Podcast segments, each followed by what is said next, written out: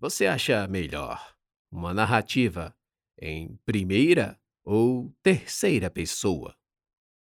Bem, se eu narrar, vou colocar minhas impressões na fala, inclusive medindo cada palavra. Digamos, a forma como me expresso pode definir quem sou, meu propósito, traços de personalidade, entre outras coisas.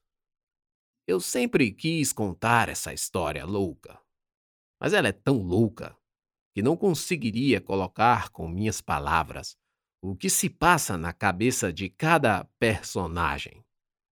Então, pensei em só apresentá-los. E, se for o caso, interromper quando preciso. Eles são Alberto e Júlio, e esse último vai começar falando. Júlio. Ora, ora, porque logo eu. É, muito bem. Sabe, eu não sou tão ruim com as palavras, falada ou escrita. Meu ofício me exige que seja bem transparente, objetivo. Não sou prolixo, embora alguns advogados, colegas meus, sejam. Mas gosto de erudição. Eu poderia perfeitamente usar palavras difíceis, fazer neologismos, recitar e declamar poemas com sublime perfeição. Tipo, aí vindes outra vez, inquietas sombras. Legal. Acho que foi Graciliano Ramos quem disse isso, fazendo referência a Dante. É, acho que foi. Bem, mas o que acontece comigo nesse exato momento, não me permite falar tanto. Só de lembrar onde exatamente estou, transpiro um suor gélido. Minha respiração quase não funciona. E se não fosse pelo fato de que agora mesmo estou suspenso no tempo e espaço, você não estaria vendo, lendo ou ouvindo nada. Então, posso começar lhe fazendo uma pergunta? Agora são duas perguntas.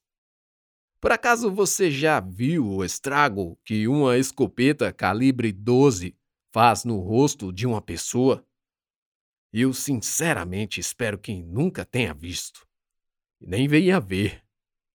Eu não sei como descrever, a não ser relatar que, evidentemente, há sempre um buraco onde antes estavam os olhos, o nariz e a boca. O maxilar, juntamente com as fossas nasais e oculares, dão lugar a uma cratera onde a parte superior se mistura ao início do couro cabeludo e a parte inferior à mandíbula. Se os fragmentos de chumbo do cartucho não tiverem atingido os dentes inferiores, é possível vê-los protegendo a ponta da língua, que vai até a garganta. Se você ainda não está satisfeito com a descrição, é só colocar em qualquer buscador na internet as expressões, entre aspas, escopeta e cabeça. E depois selecionar imagens. Se você fizer isso, e a depender de sua empatia com a vida humana, nem vai continuar me ouvindo, o que eu compreendo. Por que estou falando isso mesmo? Ah, talvez seja porque agora mesmo eu estou com um cadáver que deveria estar olhando se não fosse o fato de não ter olhos e que tiver a face obliterada por um disparo de escopeta a alguns poucos centímetros de distância. Minha blusa branca de linho, que comprei por duzentos reais numa loja de departamento, agora é vermelha ensopada que está de sangue dessa vítima. Estou caído entre gôndolas de um corredor, de uma loja de conveniência, de um posto de combustível. O assassino que disparou agora recarrega a arma, que somente possui espaço para dois cartuchos, daqueles vermelhos com a espoleta de cobre que aparecem nos filmes. Não percebi quantos tiros foram disparados contra mim. E apenas agora vejo que, sempre que dispara duas vezes, ele tem que recarregar a arma, buscando na mochila ou nos bolsos as malditas balas vermelhas.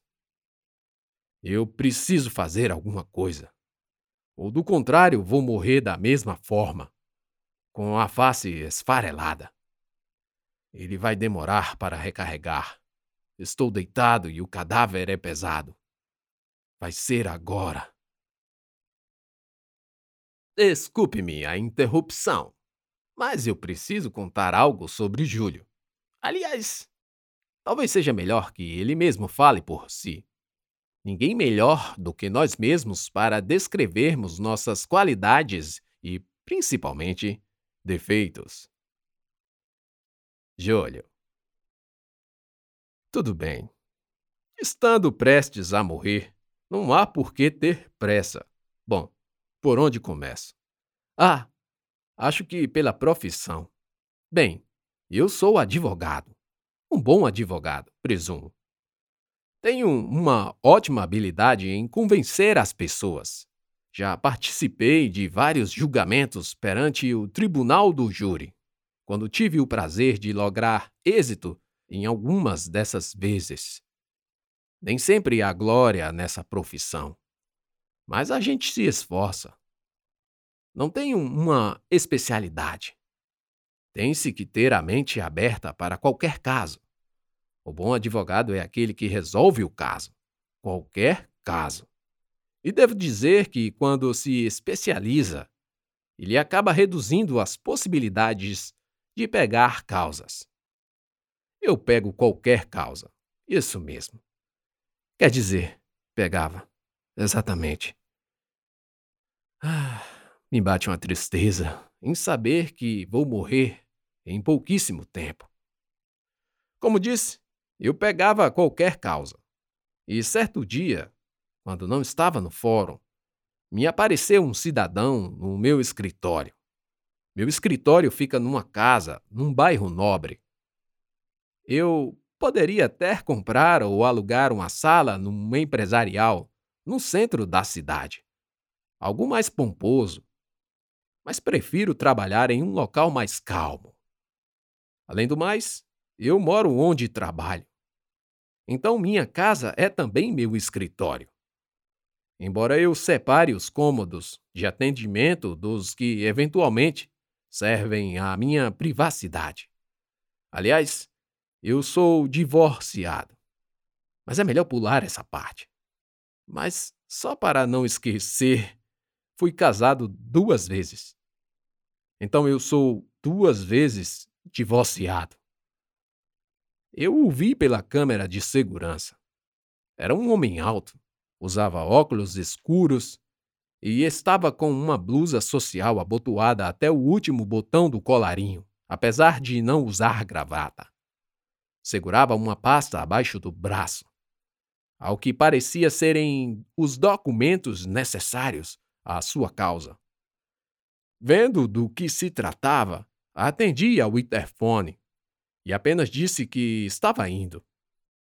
Como dizia, esse cidadão tocou minha campainha apenas uma vez. Minha secretária, que estava de férias, não podia atender. Na verdade, eu a dispensei depois das férias. Eu estava fazendo meus estudos sobre as novidades legislativas daquele semestre, mas tive que interromper para atender a pessoa que chamava. Não estava adequadamente vestido para uma consulta e fiz questão de colocar um terno e uma gravata. Por incrível que pareça, ele esperou pacientemente embora eu tenha demorado quase 15 minutos. Meu quarto estava uma bagunça. Dado que a empregada doméstica que arruma minha casa também estava de férias. Eu sempre dou férias coletivas aos meus funcionários. Só um adendo. Às vezes, a empregada também me ajudava como secretária, fazendo anotações e agendando consultas para clientes. Bom dia. Perdão pela demora. Eu sou Júlio Cândido. Entre. Abri a porta e atendi com educação. Sinceramente, Eu não queria atender aquele cliente. Ele me parecia estranho. E eu precisava me atualizar das novidades legislativas. A lei muda com uma velocidade incrível. Se o advogado não se atualizar, ficará para trás. Eu precisava também descansar. A vida de militância na advocacia é estafante. Todos aqueles prazos processuais, todas as idas e vindas ao fórum, todas as audiências. Nossa, é muito cansativo. Enfim, inobstante esses percalços, eu estava ali, atendendo a um novo cliente. O homem entrou pisando cuidadosamente com o pé direito no tapete da parte interna da casa. Logo em seguida, trocou os óculos escuros por outros óculos de grau. A sala de estar de minha casa servia como uma recepção para clientes.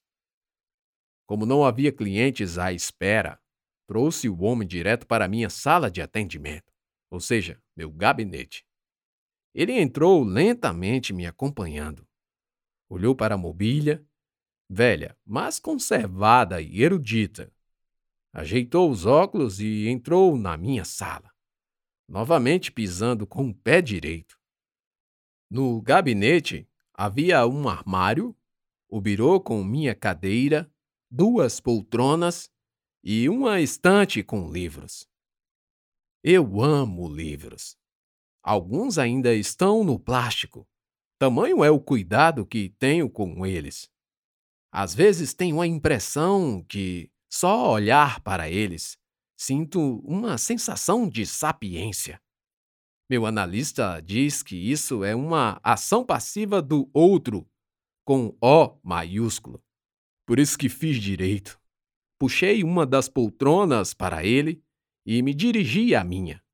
Ele cuidadosamente puxou para trás e sentou-se, encostando-se devidamente apoiado.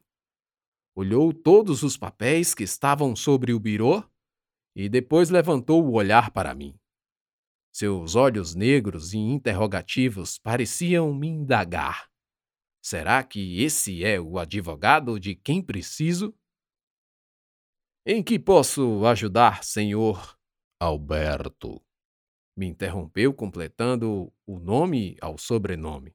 Alberto Amadeus. Então, como posso ajudar o senhor Amadeus? Fiz a pergunta e o homem não respondeu. Ficou parado me olhando, talvez tentando lembrar de onde me conhecia, ou se eu lhe era familiar, ou algo do tipo. Achei estranho, mas o deixei à vontade, já que a parte inicial do contato requer ganho de confiança. Como aprendi em livros sobre como fazer amizades rápido ou como convencer alguém em 10 minutos. São ótimos livros, e todo advogado deveria lê-los. Qual sua experiência em causas contra empresas de energia? Me perguntou. Bem, eu tenho clientes que foram severamente prejudicados com cortes de energia, dada a cobrança indevida das taxas. Preciso saber se posso confiar em você. Cortou-me Alberto olhando atentamente para meus olhos, inclinando-se para a frente e emendando logo em seguida. Pois a causa que vos trago é deveras emblemática. Trata-se de uma conspiração iníqua da parte dessa nova companhia de energia. Estive analisando minha fatura e vi erros metódicos precisamente colocados em ordem de constituição, para que percamos nossa liberdade econômica, com o custo de energia mais caro do planeta. Alberto parou de falar e tornou a se encostar na cadeira. Pisquei algumas vezes, pensando no que poderia falar. Veio ao lugar certo. Eu mesmo tenho seríssimos problemas com minha fatura de energia. Como pode ver, puxei minha fatura de luz, que por acaso estava atrasada. nessa conta que está prestes a me causar o corte de energia. Ele olhou atentamente para a fatura em minha mão. Estendeu sua mão sem dizer nada. E eu prontamente lhe entreguei o papel. Dentro dos óculos de Alberto, eu podia ver os seus olhos balançarem da esquerda para a direita, de cima para baixo. Franziu a testa, cerrou os olhos. Depois respirou fundo e levantou a cabeça, arqueando as sobrancelhas como se quisesse me dizer que eu também era uma vítima dessa companhia. Rapidamente, desceu a conta sobre o birô, num ato de velocidade que me espantou. Aqui! apontou com o dedo indicador da mão esquerda. Aqui está todo o esquema desses malditos comunistas. Eu sempre soube que isso iria terminar com dominação total dos nossos bens mais preciosos.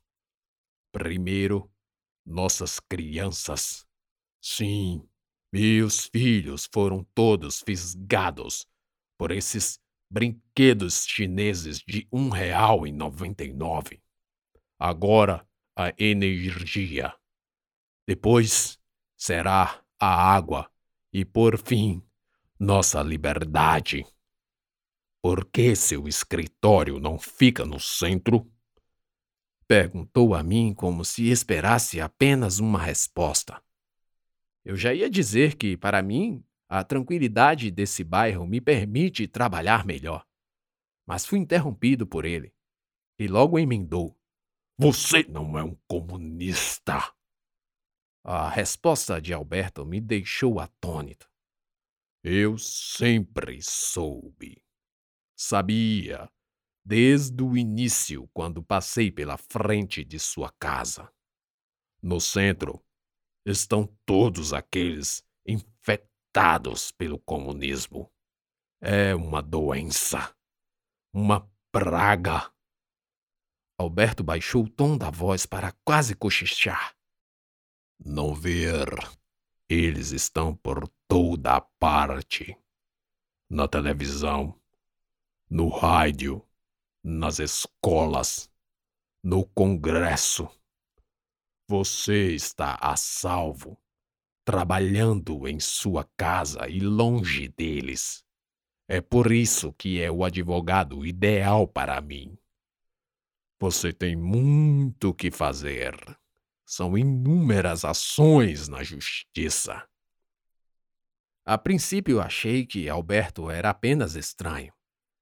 Tudo poderia ser apenas uma forte convicção de que ele estaria cercado por comunistas e que somente um advogado fora do sistema pudesse resolver seus problemas.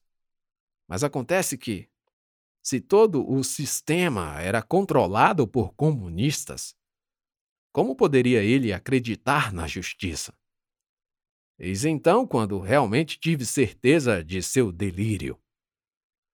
A primeira ação é explodir o fórum, disse Alberto, abrindo uma pasta onde havia algumas folhas rabiscadas com plantas baixas e croquis que acusavam algum edifício.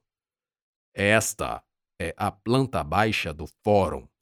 Consegui e estudei como posso localizar as vigas mestras.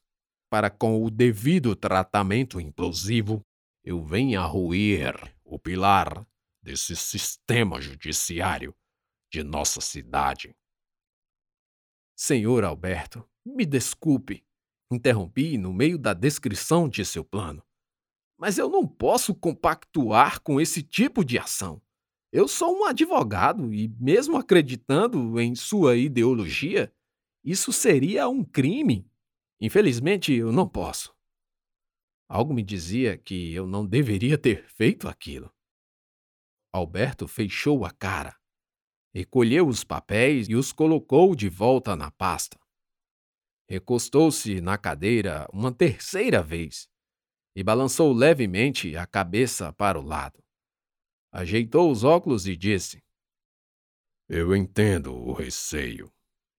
Eu também estive como você, com medo Não, não, o senhor não entendeu. Tentei mais uma vez dizer que não queria participar, mas fui interrompido com uma proposta irrecusável. Um milhão de dólares. É o preço que lhe pago para me defender. Estou aqui não para pedir sua ajuda nessa empreitada deveras excruciante. Estou aqui para saber quanto será seus honorários quando eu precisar ser defendido perante o júri. Poderemos provar a nossos semelhantes que eles também são vítimas desse sistema. Senhor Alberto, não me interrompa! gritou o cliente, enquanto apontava o dedo indicador para cima, e continuou numa voz grave. Eu sou aquele que, com o poder concedido pelo Espírito Santo, trará liberdades às massas dominadas pelo mal. Alberto levantou-se sem parar de falar. Você, meu agora amigo e companheiro, tem em mim a proteção que precisa, pois Deus não escolhe os capacitados, mas capacita os escolhidos. Alberto tremia enquanto falava. Eu havia ficado imóvel na cadeira, sem reação ao ver o que aquele homem acabava de se transformar. Não sabia o que fazer, nem o que dizer. Havia receio de minha parte sobre a proposta de honorários, já que dificilmente seria verdade que algum lunático tivesse à sua disposição um milhão de dólares. Mesmo assim, fiquei curioso para saber onde aquela loucura iria terminar, e fiz questão de dizer: O senhor me convenceu. Por onde começamos?